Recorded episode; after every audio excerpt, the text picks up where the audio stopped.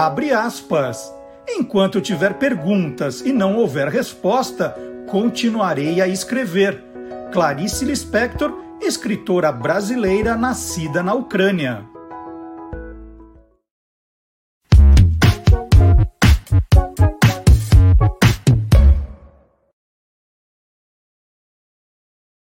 Olá, curioso! Olá, curiosa! Começando o Tolendo, o programa que mostra o lado curioso dos livros, dos autores, dos ilustradores, dos revisores, dos capistas, dos designers e também dos leitores. Lembrando que todos os livros citados na edição do programa de hoje estarão daqui a pouquinho na descrição do nosso vídeo no canal Guia dos Curiosos no YouTube. E outra novidade, hein? nós também temos agora o Tô Lendo nas plataformas de áudio Spotify, Deezer e SoundCloud.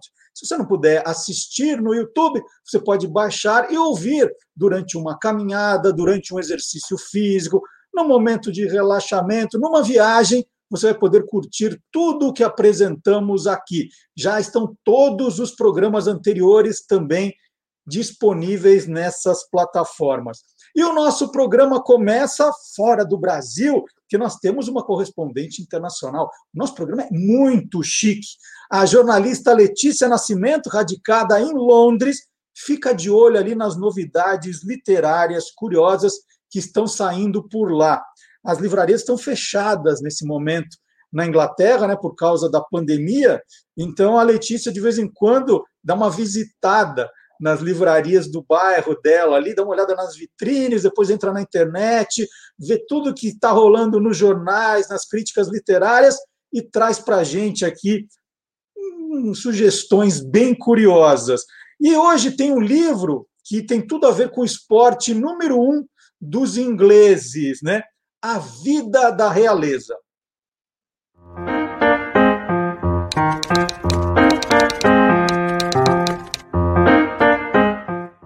Tudo que envolve família real sempre gera um buchicho aqui na Inglaterra. E dessa vez, a notícia que andou causando um certo furor aqui pelo Reino Unido foi a de que a duquesa de York, Sarah Ferguson, vai lançar um romance histórico.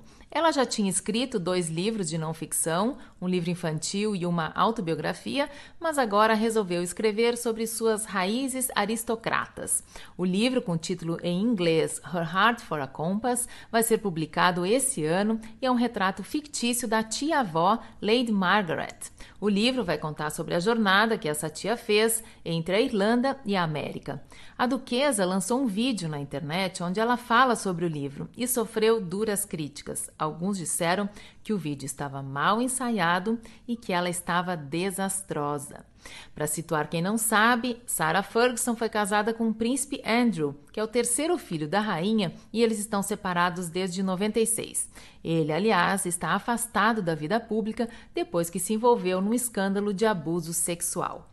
Eu pesquisei e não achei edição em português dos livros que ela já escreveu, então eu não sei se esse vai ser traduzido. Aqui na Inglaterra, o livro vai ser lançado em agosto e agora é esperar para ver qual vai ser a reação dos leitores britânicos. Hoje eu fico por aqui e até a semana que vem.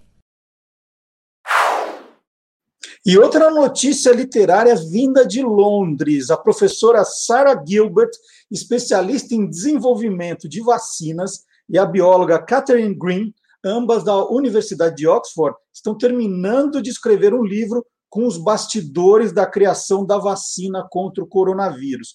O livro será lançado em julho e a chamada, né, o teaser do livro diz: A ciência e o drama da criação da vacina em meio a circunstâncias extraordinárias. E onde eu li essa notícia?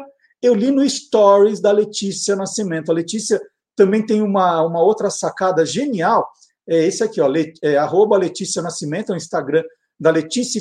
Todo dia, né, de segunda a sexta, ela faz um clipping com as notícias mais importantes que saem na Inglaterra. E sempre tem espaço para a parte cultural também, livros, séries, filmes.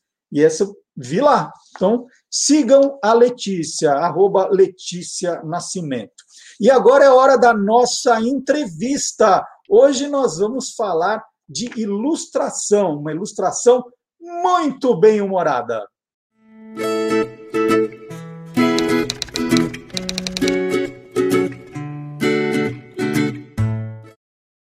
E hoje, aqui no Tô Lendo, eu tenho a honra de receber um amigo, autor e ilustrador Fábio Sgroy.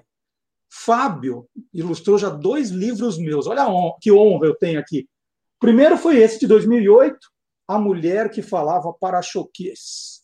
E o segundo, um livro que eu amo de paixão, um livro fechado para a reforma, explicando para as crianças o que é a tal dessa reforma ortográfica. Tudo bom, Fábio? Bem-vindo. Tudo ótimo, Marcelo. Agradeço demais o convite. Para mim é uma honra estar aqui conversando com você.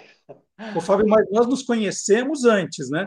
Foi em 2004, Sim. quando você fez esse livro aqui para a Panda, junto com a Fátima Mesquita, Almanaque de Puns, Melecas e Coisas Nojentas. E, e, e, você tem uma história engraçada com esse livro aqui, né? Não era para você ter ilustrado esse livro. Como é que, o que, que aconteceu? É. Ah, sei lá, são os astros, né? Os astros se alinharam e deu certo. Mas realmente, cara, eu trabalhava num estúdio, né? Eu, eu era meio, meio assim, freelancer, mas funcionário, né? E eu fazia outra coisa, fazia diagramação. Eu, eu já tinha uma carreira como ilustrador, mas bem modesta ainda, né? E esse livro entrou nesse estúdio para ser diagramado e a pessoa que comandava esse estúdio, ela também ficou responsável por contratar o ilustrador, né? E foi contratado um ilustrador, mas eu não lembro bem por que não deu certo, né? E uma outra pessoa, não fui eu que diagramei esse livro, né? Mas enfim, é a pessoa que diagramou esse livro largou lá em cima da mesa e sempre que eu ia almoçar, eu levava a marmita, né? Eu pegava minha marmita, começava a almoçar e eis que estava lá esse livro. Eu comecei a ler, cara, e o povo achava que eu estava doido porque eu caía na risada. Eu comecei a achava muito engraçado esse livro, né? E por uns três dias seguidos, na hora do almoço, eu pegava ele e continuava lendo, porque eu não conseguia mais parar, né? A gente começa a ler um livro bacana, a gente não quer mais parar. E toda hora do almoço eu lia. E à medida que eu ia lendo, eu ia tendo aquelas sacadas. Eu li o texto falava, puxa, isso aqui ficava legal ilustrado assim. Ah, aqui caberia uma piada desse jeito. E eu fui meio que ilustrando na minha cabeça, né? Mas como eu já tinha um ilustrador contratado, alguma coisa assim, eu fiquei na minha, né? E como eu te falei, não sei por que não deu certo. Aí tentaram um outro, um segundo ilustrador, também não deu certo. E aí um dia o dono do estúdio virou para mim e falou: Ah, Fábio, eu sei que você desenha, faz aí um RAF, vamos mandar lá para Panda e ver o que eles acham. Faz, né? faz você mesmo, né? Ah, faz você faz mesmo. Você. É, é, nesse esquema, né, ó, só tem tu, vai tu mesmo, né? Vai lá, vai lá, vai lá. Tá, tá se tornando prazo, como é que é? E eu desenhei, né, cara? Fui lá, fiz um desenhão lá, mandou para a Panda. Eu lembro que o pessoal adorou, e aí acabaram que foi a nossa primeira parceria, né? É, era para ser, era para ser. Você, você gosta mais de escrever ou de desenhar, Fábio? Ah, desenhar, com certeza desenhar, né? Eu escrevo, mas eu estava até falando para um amigo nosso aqui, o Boris, né? É, eu sou muito tímido para escrever. Eu, eu, assim, eu escrevo apenas aquelas coisas que realmente me tocam, mesmo aquela coisa que me motiva. É, é se alguém me, me, me encomendar um texto, normalmente eu tenho dificuldade com isso né? Porque eu escrevo mais aquilo que vem da minha ideia, né? Agora, já o desenho, não. Você pode encomendar qualquer coisa que eu faça com o pé nas costas e uma mão. Vamos embora, né? Mas eu, eu, eu assim, e, embora eu já fiz algum, eu já escrevi alguns livros de encomenda, né? Assim, que, que o pessoal falou, pois eu pensei nesse tema aqui para você, Fábio, porque eu sou muito conhecido por, pelo tema de direitos humanos, né? Então, algumas editoras já entraram em contato comigo, olha, direitos humanos, tal, pensamos em você, né? Eu até encarei porque é um tema que, com o qual eu tenho muita intimidade, né? Mas se é um tema meio de surpresa assim, eu tenho dificuldade para escrever. Uma vez me, me encomendaram, um, eram dois livros, né? Um como era assim, A Vida no Deserto e a outra não sei o que no espaço. Eu acho que eu não consigo. Vida no deserto, eu falei, ah, acho que eu não consigo. É. Fábio, é. agora é assim, quando você escreve, só você ilustra ou você gosta que outras pessoas é, ilustrem também o que você escreve. É, eu, até hoje eu, eu, realmente só escrevi o que eu ilustrei, né? Porque, assim, é, na verdade eu tenho um processo meio maluco de escrever. Mesmo quando eu escrevo, quando eu sou responsável pelo texto, na verdade eu desenho antes. Então eu desenho tudo, eu crio uma, uma, narrativa, mesmo que não vá entrar desenho, mas eu faço um desenho, um rabiscão que seja, né? E a partir daqueles desenhos eu me organizo para então começar a escrever. Então não tem jeito, o meu processo de trabalho ele é todo visual. Quando eu tenho que organizar uma reunião, quando eu tenho que formular uma aula para dar nas universidades, é, eu, eu desenho tudo, cara. Eu sou uma pessoa muito imagética. Então é a partir do desenho que eu escrevo. E aí o que, que acontece? Como eu tenho essa simbiose com a imagem, acontece que na hora de lapidar o texto, eu já vou separando o que, que é que a imagem vai dizer e o que, que o texto vai dizer, né? Porque eu procuro sempre que possível é, me ater à, à, ideia de livro ilustrado mesmo, né? O livro ilustrado é aquele tipo de livro que você não consegue ler só o texto ou só as imagens. Se você deixar de fora um deles, você fica meio perdido na leitura. Você precisa dos dois para complementar um ao outro, né? Então, o meu tipo de escrita é mais esse tipo mesmo, é visual e textual, mas as duas em simbiose, né? Na verdade, você não confia em ilustrador, é isso, né? Você fala, não, eu não confio em ilustrador. Então... Ih, rapaz, vai, vai, vai dar sujeira para mim isso aí. Mas, assim, é, é, seria uma ideia interessante. Eu, eu, eu ainda não tive essa oportunidade, né? Mas sim, eu, acho que está na minha pranchetinha de projetos futuros. Um dia eu escrever e ver outra pessoa ilustrar aquilo que não seja eu. Eu não tive essa experiência ainda, mas eu tenho vontade sim. O Fábio, você tem uma história muito bacana, muito curiosa, né? De como é que você foi descoberto nesse mundo de desenho, que você foi ajudar a sua mãe no trabalho e foi meio que descoberto. Conta pra gente essa história. É, porque assim, quando eu era adolescente, a minha mãe, ela tinha uma lanchonete dentro do teatro imprensa, né? E assim, então o que, que acontecia? A, a, gente, a gente chegava lá às seis da tarde, arrumava a lanchonete, preparava para receber a, os espectadores da peça, né? Eles chegavam, tomavam café, tomavam lanche e entravam para ver a peça. E a próxima vez que nós íamos atender eles era só durante o intervalo da peça, uma hora e meia depois. Então, nesse tempo, eu tinha que ficar lá sem fazer nada. Eu levava minhas coisas e começava a desenhar ali, né? E um certo dia, um cara saiu da peça, acho que ele não devia estar achando muito engraçada a peça, sei lá, e foi lá tomar um café e me viu desenhando, né? O cara me chamou lá para servir ele, mas eu nem. E aí o que, que aconteceu? O cara ele, ele me viu desenhando e falou: Nossa, cara, que bacana, você desenha bem. Eu tenho um primo que trabalha no Maurício de Souza. E aí ele pegou o telefone, escreveu o telefone ali e deu para mim, né? Falou, liga para ele e tal, ele é meu chapa tal, liga para ele. Aí eu falei, ah, esse cara tá me trollando, imagina, né? Isso aí. Mas tudo bem, né? Sabe como é que é, né? Ah, não vai, acabei ligando para ver se era verdade e era. É, o primo dele trabalhava no departamento de quadrinhos do Maurício, né? Um cara super bacana. Ele falou: é meu, chega aí, vou te mostrar, uns, dar umas dicas de como você desenhar tal. Quem sabe você entra e começa a trabalhar aqui no Maurício, né? Eu, eu, não vou falar o nome das pessoas, tá, Marcelo? Eu vou ocultar o nome das pessoas aqui, tá? já já vocês vão entender por quê. Aí, cara, eu fui lá, né? Entrei, subi lá no departamento tal. Ele me recebeu lá, ele, os amigos dele, conheci todo mundo no departamento de quadrinhos, fiquei amigo de todo mundo. Os caras me deram uma força. Tipo, toda quarta-feira eu ia lá no estúdio e aprendi a desenhar com os caras, né? Inicialmente a ideia era eu me tornar um ilustrador do Maurício, né? Eu queria fazer quadrinhos do Maurício. Quando eu vi todo aquele universo se abrindo diante dos meus olhos, eu falei, puxa, é isso que eu quero fazer, né? E nos dois anos seguintes, eu me dediquei basicamente a tentar desenhar e melhorar meu traço dentro da proposta do Maurício de Souza para me tornar um ilustrador dele, né? Havia um teste na época, não sei como é que é hoje, mas na época, é, a cada seis meses, eles faziam um teste lá para contratar novos ilustradores, né, iniciantes, justamente para ser treinado lá dentro, né? E eu fui me preparando para aquilo. É, abandonei os estudos para ficar só desenhando, fiquei dois anos desenhando trancado no meu quarto, minha família queria me internar achando que eu estava louco, né? Mas enfim, né, segui minha intuição e fui em frente. E toda quarta-feira eu ia lá no Maurício. E todo mundo achava que eu era funcionário do Maurício, eu não era, eu era um penetro, eu era um cara que não era para estar ali, que todo mundo me ajudava a entrar lá para ficar lá conversando e aprender a desenhar, né? Bom, para encurtar a história, depois de dois anos eu prestei lá o teste, infelizmente não passei, né? Infelizmente ou felizmente, eu não sei, né? Mas enfim, acabei não passando, né? mas fiz muitos amigos lá dentro, aos quais eu sou muito grato por todas as aulas. Eu, eu costumo dizer que a, a minha universidade, o meu local de formação foi ali dentro. Embora eu fui um cara clandestino ali, penetra, mas me formei ali dentro. E nunca, em nenhum momento, meio que sem querer, de repente você se viu numa reunião com o Maurício, com a filha dele, a Mônica. Gente, o que eu estou fazendo aqui? Nunca aconteceu. Só um detalhe, essa história tá vindo à tona agora, é a primeira vez que eu tô contando essa história, tá? Então...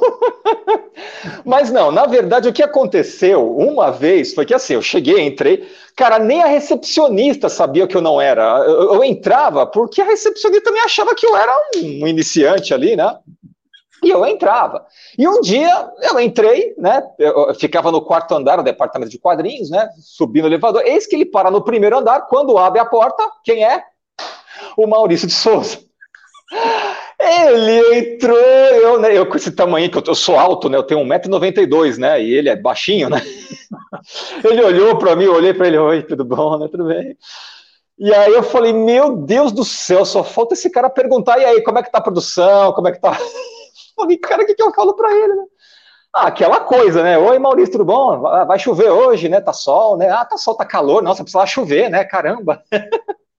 Abriu no quarto andar, eu suando bicas. Tchau, Maurício, até mais. Ô, oh, tchau, tudo bom? E saí, cara. Foi esse meu contato com ele. Não sei, mas desconfio até hoje que ele não sabe que eu não era funcionário dele, eu era um clandestino ali dentro. E depois você desencanou, falou: não, então eu não quero fazer os quadrinhos, eu vou. Porque é diferente, né? Fazer quadrinho e fazer ilustração. É, porque assim, quando eu fui recusado, obviamente eu fiquei bastante chateado, né? É, mas a verdade era essa, cara. O meu, o meu, trabalho ele não serve para o Maurício de Souza. É outra proposta. O desenho deles é uma proposta e a, a, hoje eu sei, hoje, já do alto dos meus 47 anos, já amadurecido, eu percebo que o meu trabalho segue em outra linha, até por isso que eu não me enquadrei ali no, no, no na proposta dele, né? Então hoje eu sou muito grato por ele ter me recusado, né? Na época eu fiquei muito chateado, né? Mas aí esses mesmos amigos lá do Maurício falaram: Fábio, você precisa enxergar outras coisas, você está enxergando só os quadrinhos, né? É, procura ver que com desenho você consegue fazer livros, você consegue fazer tirinhas com o seu próprio traço. Eu acho que agora cabe a você procurar o seu caminho, né? E foi o que eu fiz. Eu acabei me encontrando por uma indicação de um outro amigo lá de dentro mesmo, né? Ele conhecia um estúdio, né? É, chamado Cor e Forma na época, o estúdio do Milton Rodrigues Alves, que foi editor da Veja, né? Uhum. E ele me indicou, olha, é, eu conheço esse cara aqui, fala com ele, fala que fui eu que te indiquei, né? E eu tenho certeza que ele vai gostar de você, e ele também gosta assim, de ilustradores jovens, porque ele forma dentro da, da, da proposta de desenho da casa, né? E de fato, eu conheci o Milton, ficamos amigos, ele me contratou ali para o estúdio dele, e aí eu comecei a desenhar livros é, de literatura, livros didáticos, eu comecei a desenhar tudo, charges. É, ali no Coriforme eu tive a oportunidade de, de, de, desenhar praticamente tudo. Ali, se no Maurício de Souza começou a minha formação, a minha faculdade foi ali nesse Coriforma, né? É, eu tive assim lições inestimáveis. Inclusive o Milton, ele tinha essa mania de toda sexta-feira depois do almoço, assim, é, é, é, ele reunia todos os ilustradores, porque todos nós éramos jovens, né? E ele dava aula mesmo, aula, o que é impressão gráfica, o que é separação de cores. É, eu, eu, realmente eu tive uma formação mesmo ali dentro. Dali daquele estúdio saiu eu, saiu um outro ilustrador de quadrinhos chamado Fábio Cobiaco, que é pai do Pedro Cobiaco. É, saiu o Eduardo Borges também, que é um outro grande ilustrador de, de, de, livros ilustrados, né? Saiu muita gente boa, o Biri Sarkis, que ele é também um grande uhum. ilustrador de livros infantis.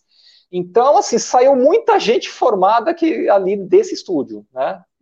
Ô, Fábio, qual que é o processo quando você recebe um original? Né, você faz uma primeira leitura depressa? É, é, como é o teu processo de fazer os rafes? De imaginar a cara dos personagens, né? Porque tem muito autor que imagina de um jeito, quando vai ver, fala, bom, não era bem assim, né? É, como é que é esse processo?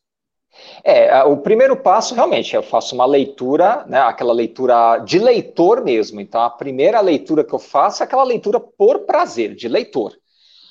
Aí, já uma segunda leitura, eu já saio grifando os trechos que eu acho que valem uma ilustração, que rendem ali, ou, ou que, que, a ilustração consegue dialogar com, aquela, com aquele trecho de texto. É, tem um livro que é o meu livro de cabeceira, que é, é, do Rui de Oliveira, chamado Pelos Jardins de Boboli. Ele é um livro que ele fala muito da arte de ilustrar livros, né? E neste livro ele, ele cita uma passagem que é muito interessante. Ele fala que a ilustração ela não tem que ilustrar o texto, ela tem que ilustrar as entrelinhas do texto, né? Tem que trazer aquilo que não, que o texto não está revelando ou que está ocultando de propósito, né? Então eu procuro identificar essas passagens e a partir daí eu começo a inserir minhas propostas de ilustração. Agora, de fato, para imaginar o personagem, a roupa, aí é o contexto, né? Se o autor fornece alguma indicação, eu procuro seguir aquilo, né? Se não, eu me sinto livre e vou dando as minhas contribuições. Mas normalmente eu faço os esboços. Hã? Só queria te falar de uma coisa genial, né? Que, que o Fábio fez nesse A Mulher que Falava Para-Choques. Os balões dela eram todos em formato de para-choque. Isso eu achei uma das, das coisas mais legais que eu já vi, porque eu jamais imaginei isso, né? Eu fiz, entreguei lá o texto, e, e aí todos os balões da Dirce, que é o personagem, vinham em formato de para-choque de caminhão. É um negócio genial, né? Eu falo, é, quando, quando chegou, todos, todos eles em formato do para-choque de caminhão. Continua, desculpa, só queria fazer um elogio a você. Não, então, isso é um bom exemplo, Marcelo, de como funciona a parceria entre escritor e ilustrador. Né? Eu costumo comparar isso àqueles desafiadores de viola. Né? O cara canta um verso e joga para o outro, o outro tem que completar. Aí vai jogando um para o outro, né? Então, na verdade, esse aí é um exemplo da ideia que estava pairando em cima do seu texto, né? É, e que estava nas entrelinhas do seu texto, não estava no texto, né? É, mas foi isso que eu falei, pô, se ela fala para-choquês, e esse para-choquês está até no título do livro, nada mais natural do que eu fazer os balões de fala, porque eu tive essa ideia, né? Puxa, é, é, e é engraçado, Marcelo, porque o seu texto, eu já percebi isso, ele tem essa pegada de quadrinhos, né? É, eu não sei, você desenha? Nada. Nada. Então, Nada. porque eu. É, mas assim, é uma característica. Eu, eu, eu, desconfiei isso no primeiro livro que eu ilustrei. Aí, quando chegou o segundo, o livro fechado para a reforma, eu falei, pô, ele ou desenha, ou ele tem essa, assim, um texto muito visual. O seu texto é muito visual, né? Então ele tem muitas lacunas que eu percebo, que é aquela deixa que você dá para o ilustrador. Eu não sei se você faz de maneira consciente ou não, mas é, ele pede para mim balão de fala. O seu texto sempre me pede balão de fala. É, é, que esse aqui, né, Fábio, a grande brincadeira desse aqui era uhum. que os, ia ter uma obra no livro, né, uhum. esse livro fechado para reforma era reforma ortográfica.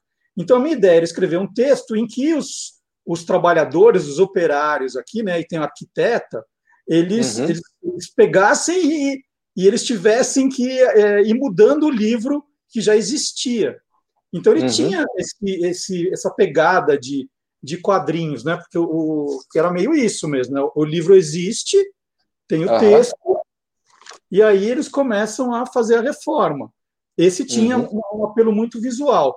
Agora, esse aqui, ele não era tão visual quanto você deixou. É, é, eu acho que então, tinha, tinha o caminho. Mas é... Uhum. Não, é que isso, na mulher que falava para choque, estava intrínseco no texto, porque, por exemplo, é, é, eu não lembro, mas acho que é raro você usar essa construção de texto. Olha, e ela falou, dois pontos. Uhum. Não, não tem muito, isso não ocorre muito no texto. Já é a fala direto. E não tem aquele complemento, tracinho, depois olhou para tal e continuou. Não, não, o seu texto não tem essa estrutura. Ele é naturalmente, pelo menos esses dois que eu ilustrei, eu senti, ele é muito visual. Então essas deixas estavam o tempo inteiro. Eu falei, ah, basta eu pegar e materializar elas, né? Então a primeira ideia que surgiu na Mulher que Falava para Choquês é, eu acho que como tem pouco diálogo, né, em relação a, a, ao texto, eu vou colocar tudo em balão de fala. Aí, já que eu coloquei, eu já tinha desenhado mais da metade do livro no RAF, né? Aí que surgiu a ideia. Eu falei, peraí, né? Ela fala para choquês, né?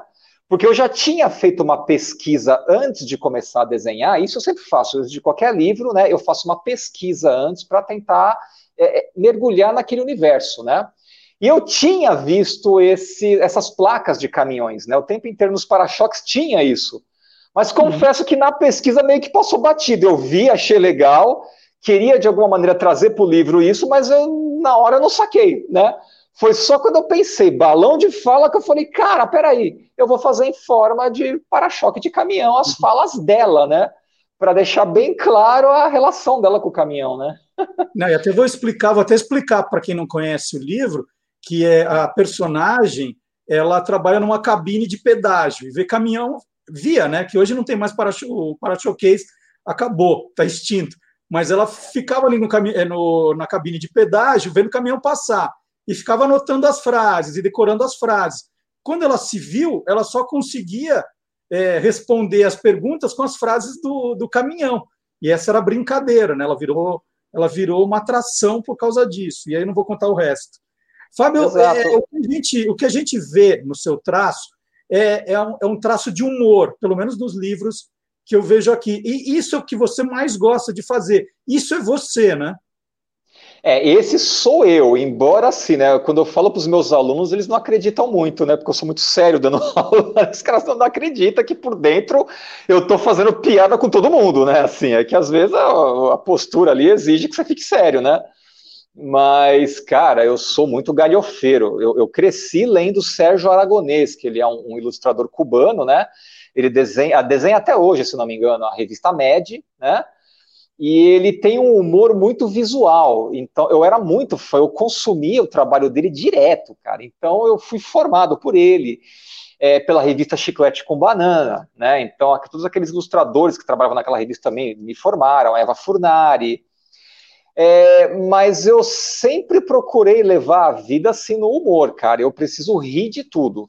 Quando eu tenho um problema, eu sei que eu estou superando aquele problema quando eu começo a fazer piada com aquele problema, né? Aí, então, assim, é, é, é, eu sou aquele cara que faz piada o tempo todo, né? Por dentro aqui, por fora eu posso não estar tá fazendo, mas por dentro você pode ter certeza, cara. Eu, eu não vejo assim, é, o mundo para mim que passa na minha frente, assim, nos meus olhos, é um mundo tipo, sabe, a mosca viu no para-brisa do caso e é todo visual, né? É, mas às vezes é, eu me permito fazer um pouco mais coisas mais poéticas, né? Por exemplo, tem um livro do Jonas Ribeiro que ele é muito poético, chamado Circo Faz de Conta, né? Ali tinha, né, uma aura assim mais melancólica o livro, então tanto que muita gente olha aquele livro e não reconhece muito o meu trabalho ali, fala, nossa, foi você que ilustrou, né? É, porque isso é um outro lado meu que eu deixo mais quieto, né? Que é esse lado mais poético, essa coisa de buscar mais o drama. Eu, eu, eu faço coisas dramáticas, mas é muito raro. É, eu logo saio fazendo piada, cara. Eu descobri então que o que a gente tem em comum era o humor da revista Med, porque eu, eu também na adolescência, mas não perdia um número. Sérgio Aragonês, amo, amo, amo. Acho que é daí, por isso que a gente se dá bem, Fábio. Deixa eu mostrar de novo um livro, aqui, ó. um livro fechado ah. para a reforma, a mulher que falava para choquês, almanaque de puns, melecas e coisas nojentas, outro com a Fátima Mesquita que o Fábio fez, em busca da meleca perdida. Esse é espetacular. A incrível fábrica de cocô xixi pum com a Fátima também. Ele é o, o queridinho da Fátima. Almanaque de corruptos ditadores e tiranos nojentos. Esse livro nunca esteve tão atual. Ó, Muito atual. Muito. E o último aqui, ó almanaque de baratas, minhocas e bichos nojentos, que é quase, é quase a mesma coisa que esse aqui. tá ali, tem muito mais. Né? Tem outros, tem outros, mas não vou mostrar tudo. Fábio, eu queria muito agradecer a conversa com você. Espetacular, que bom te rever. Eu acho que eu criei esse programa só para rever os amigos. Que bom. Muito, muito bom. O prazer foi todo meu, Marcelo. É uma honra muito grande para mim falar com você. E principalmente, cara, ser um parceirão da Panda, né? Saiba que a Panda ela tem um lugar especial no meu coração, porque eu acho que os livros mais engraçados e mais criativos que eu faço é sempre são da Panda, né? Legal. É, assim, quando chega para mim o livro para ilustrar, eu já olho e falo, ah, só podia ser a Panda, né? Só podia, né? e passa os seus, as suas redes sociais, se você tiver aí, como a gente te acha, Fábio? Olha, eu tô no Instagram, basicamente. Né? O Facebook eu perdi minha senha, perdi meu e-mail, não sei mais como entrar no Facebook. Então, assim, me procurem no Instagram, né? É, eu tenho um blog também, é, é né? E também tem um outro site que eu não lembro agora, é Fábio Sgroy alguma coisa, mas me procura lá no Google que acha, né? Tá olha só. Muito bom. Muito obrigado, viu, Fábio? E, e já que você é o queridinho da Fátima Mesquita, nós vamos chamar a Fátima agora aqui no nosso Notas de Rodapé. Um abraço, Fábio. Um abraço, Marcelo. Obrigado. Não gruda, não tem jeito. Beleza, e manda um abraço para a comadre Fátima. Valeu. Ela está vindo aí, ó. Ela está vindo aí. Obrigado. Valeu.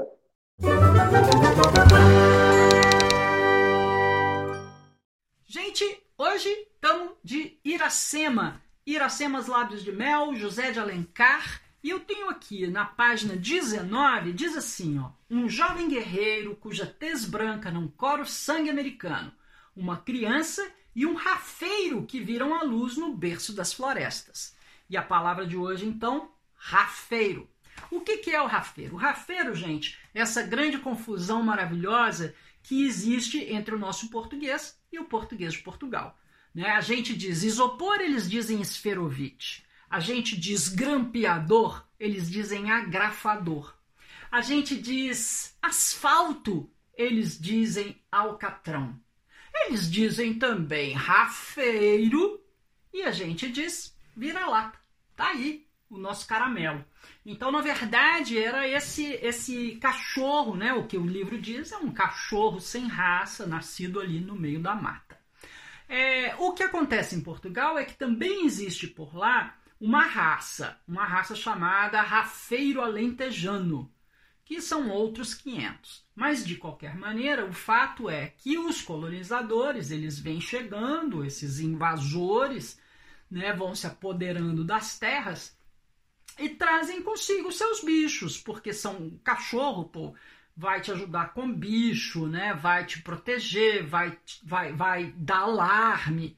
É, e eles também treinavam os caras, treinavam os cachorros para correr atrás de gente escravizada que estava fugindo, tentando se livrar daquela encrenca. Né? Então tinha todo esse uso. E eles são esses primeiros cachorros que aparecem aqui no Brasil, é, são o desenvolvimento que depois nos dá a criatura mais deliciosa do nosso país, que é o vira-lata caramelo. Mas é isso, rafeiro. Hum, e agora eu vou ver ali se bota uma cervejinha na minha Sferovitch. Até a próxima! Agora, a história por trás de um livro da minha estante.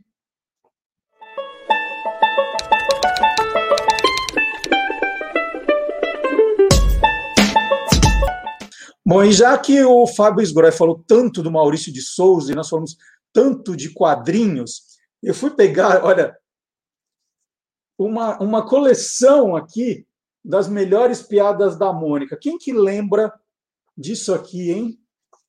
Eu tenho guardado, eu, eu dei uma olhada aqui, o mais antigo é de 1974. Então, eu tinha 10 anos quando eu comecei a colecionar. Opa, que eu fiz aqui? Que bagunça. Gente, que bagunça essa aqui. Eu peguei a mais antiga de todas, que é essa. 1974. Eu tenho que abrir com cuidado, gente, porque as páginas estão arrebentando. Então, eram as melhores tirinhas. Ó, tá, tá, tá soltando as páginas de verdade. Olha aqui, ó. Eu vou, eu vou, eu com cuidado, estou guardando isso já há quase 50 anos. Ó. E eu, eu, eu não sei se fui eu ou algum irmão meu que tentava pintar os desenhos, e uns pintados aqui. E, aí é uma homenagem, estou fazendo aqui uma homenagem ao Maurício de Souza. Quantas crianças como eu pegaram gosto, e ó, soltando as páginas, pelo gosto, pela leitura, graças às tirinhas do, da turma da Mônica. E quando o Fábio lembrou, eu falei, ah, não vou poder deixar de mostrar essa minha coleção. Tem outro bem antigo aqui também, esse também é de 74.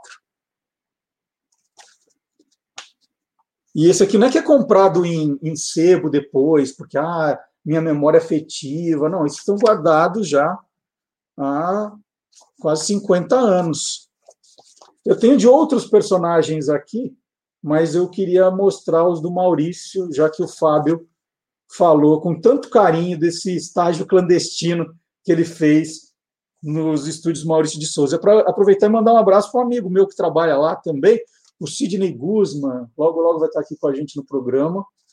Então, a, a minha estante dessa vez são as tirinhas da Turma da Mônica, que, olha só, esse aqui, olha, eu descobri que está até com, tá caindo um, um pedaço aqui, ó. Será que está com algum problema na estante? Esse aqui está guardado há muito, muito tempo. Deixa eu ver esse aqui de quando é. é quadrinhos da Turma da Mônica, esse aqui é de 77. 13 anos eu tinha quando guardei, então são 44 anos está aqui comigo. Então, essa minha homenagem aqui, e essa conversa com o Fábio Sgroy, foi muito divertida. E agora nós vamos. Que aqui a gente fala de todo tipo de leitura, que foi prometido. Então, falamos de ilustração, mostramos quadrinhos, tirinhas, e agora nós vamos falar do universo fantástico na literatura. Quem está chegando é Cláudia Fusco, escritora, jornalista e mestre em estudos de ficção científica pela Universidade de Liverpool, na Inglaterra. E fique atento na rede social da Cláudia Fusco, porque vira e mexe, ela está dando uns cursos muito legais. É, então vamos ver qual é a dica literária dela hoje.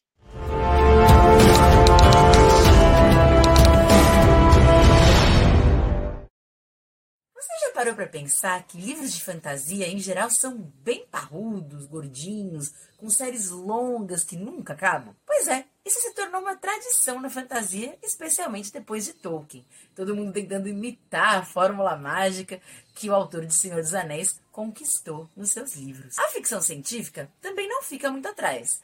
Boa parte das séries mais consagradas na literatura, que são premiadas, adaptadas para outros veículos, também são de livros bem gordinhos e parrudos, que têm ali suas 500, 600 páginas. Nem sempre a gente está no pique de ler coisas tão longas. E justamente por isso, hoje eu trouxe quatro livros nacionais que são bem curtinhos, bem ágeis e pertencem a esse maravilhoso reino da ficção fantástica. O primeiro livro que eu queria mencionar aqui, eu já cheguei a comentar no Booklender antes, que é o A Telepatia São os Outros, da Ana Rush. Esse livrinho aqui, super curto, ele tem acho que nem 200 páginas, 116 páginas, é considerado uma novela, e é super ágil e super cabeçudo ao mesmo tempo. Não é à toa que a Ana foi finalista do Prêmio Jabuti esse ano com essa história aqui. Em A Telepatia São os Outros, a gente conhece a Irene. Ela passa por muitas crises pessoais, profissionais, e depois de algum tempo deixando de olhar para si mesma, ela decide fazer uma viagem para o Chile em busca de iluminação. Outro livro fantástico, muito legal, é As Perguntas do Antônio Cherchenesky. Aqui nós conhecemos a Alina, que é doutoranda na história de religiões. Dentro dessa trama, ela acaba se envolvendo em um mistério super esquisito que acontece em São Paulo, envolvendo pessoas com surtos psicóticos, desaparecimentos, sem absolutamente nenhuma razão. Além disso, as perguntas têm 177 páginas. Bem rapidinho, dá para matar quase numa tarde. Com 150 páginas, Senciente nível 5, da Carol Kiovato, é uma ótima leitura para aquela tarde mais calorenta, que você quer ficar de preguiça e ao mesmo tempo viajar por universos desconhecidos. Aqui a gente conhece a Lin e o Theo. Ele, um preso político ela capitã da guarda de um planeta universidade. Essa é uma obra incrível, super imaginativa e não à toa eu acabei escrevendo o pós-fácil dela para Carol. É um livro bem bacana, bem gostoso de ler. E já que estamos falando de coisas que eu escrevi, temos também Vislumbres de um Futuro Amargo, uma coletânea da Agência MAG, uma agência literária aqui do Brasil que reúne vários escritores de fantasia, ficção científica e horror. Aqui, eu e outros cinco escritores fomos convidados a falar sobre como será o futuro de acordo com Stephen Hawking. Então, Stephen Hawking, né, um grande, renomado cientista físico, fez algumas previsões para o futuro e a gente teve liberdade de explorar essas ideias e fazer o que a gente quisesse com elas.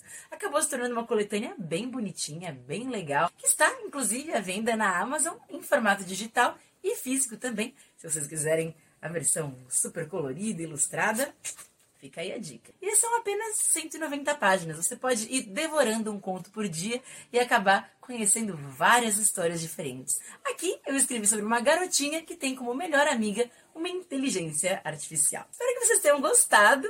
Deixem aqui nos comentários qual dos livros chamou mais sua atenção. Conta pra gente qual você gostaria de ler e até a próxima. Boa leitura! Uau! E quem quiser esse livro, né, que tem a participação da Cláudia Fusco, pode entrar na descrição do vídeo, porque todos os livros, todos, absolutamente todos os livros citados na edição do Tolendo estão com os links para facilitar aí de você encontrar na, no canal do YouTube. Você entra na descrição do vídeo do Tolendo, né, o, o programa que você estiver, e tem lá a descrição de todos os livros. Nome do livro, autor e como encontrá-lo, para facilitar a sua vida também. E estamos chegando ao final desse programa. Lembrando, hein? Você também pode ouvir o Tô Lendo nas plataformas de podcast. Nós já estamos no SoundCloud, no Spotify e no Deezer. Pode baixar. Né. Olha, eu comecei a gostar do programa agora. Como eu faço para ouvir os anteriores, pode ver no nosso canal do YouTube? Pode, mas pode também baixar os programas para ir escutando. E para terminar, eu achei uma tirinha da Mônica lendo o livro com uma piadinha aqui, que é essa aqui. Vamos encher a tela para mostrar? A Mônica acha um livro de autoajuda, Como Vencer na Vida Sem Fazer Força. Aí ela olha, sem fazer força, a Mônica, e joga o livro no chão. Está aqui, então, ó. Como vencer na vida sem fazer força, gente? De fato, não é tão simples assim. A Mônica sabe das coisas. Então, terminamos o Tolendo de hoje. Semana que vem tem mais. Quinta-feira tem o Magalhães Júnior, Quem Te Viu, Quem TV. E no sábado, Olá Curiosos, das 10 ao meio-dia. Mas todos os programas você pode curtir a hora que quiser no canal do YouTube do Guia dos Curiosos. Dê uma curtida, compartilhe, comente, espalhe a notícia para os amigos. Até a semana que vem. Até o próximo capítulo. Tchau.